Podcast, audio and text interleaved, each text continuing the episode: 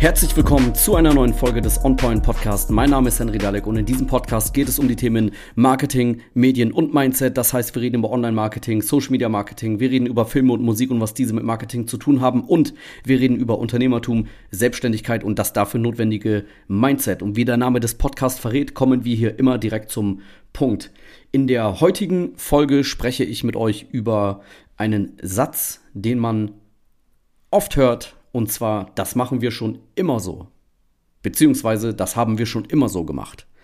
Und äh, das ist eine Aussage, die oft fällt, wenn man mit Geschäftsführern, Unternehmern und so weiter spricht. Ähm, irgendwo auch verständlich, denn generell das Geschäft läuft ja, die Kunden äh, kommen noch, hin und wieder kommt auch eine ähm, Bewerbung rein. Es läuft sozusagen. Ne? Das, ja, warum soll man jetzt irgendwie äh, Anstrengungen im Bereich Marketing machen? Weil das haben wir schon immer so gemacht, ne? mit, mit Flyern oder gar nichts. Ne? Das läuft halt von alleine alles.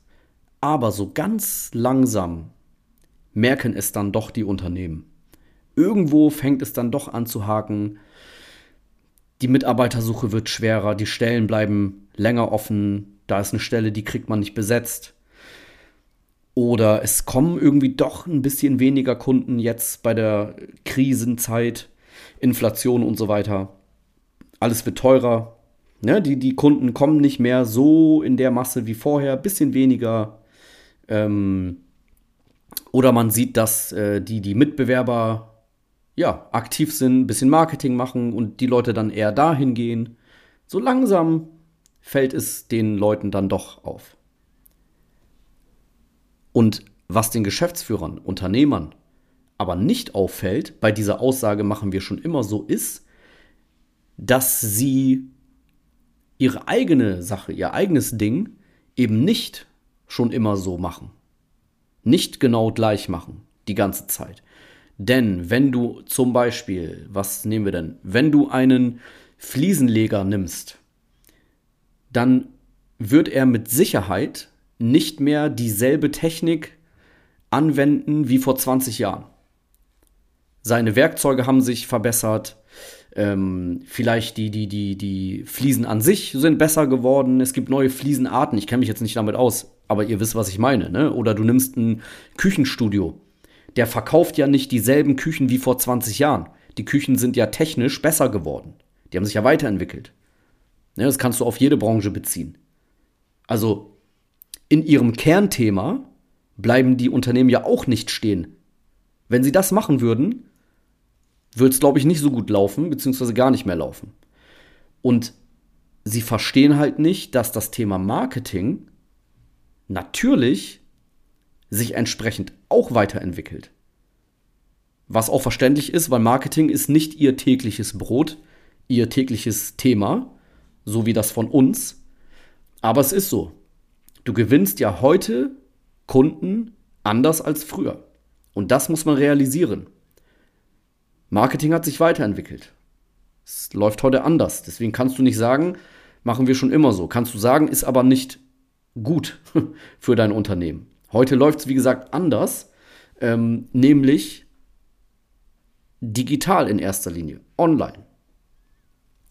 Und die Unternehmen, die sagen, machen wir schon immer so, das sind die, die auf kurz oder lang auf der Strecke bleiben werden. Und das merkt man natürlich gerade in solchen Krisenzeiten, ähm, wo dann auch Unternehmen hin und wieder komplett von der Bildfläche verschwinden. Hat man auch in groß- und kleinen Beispielen schon gesehen.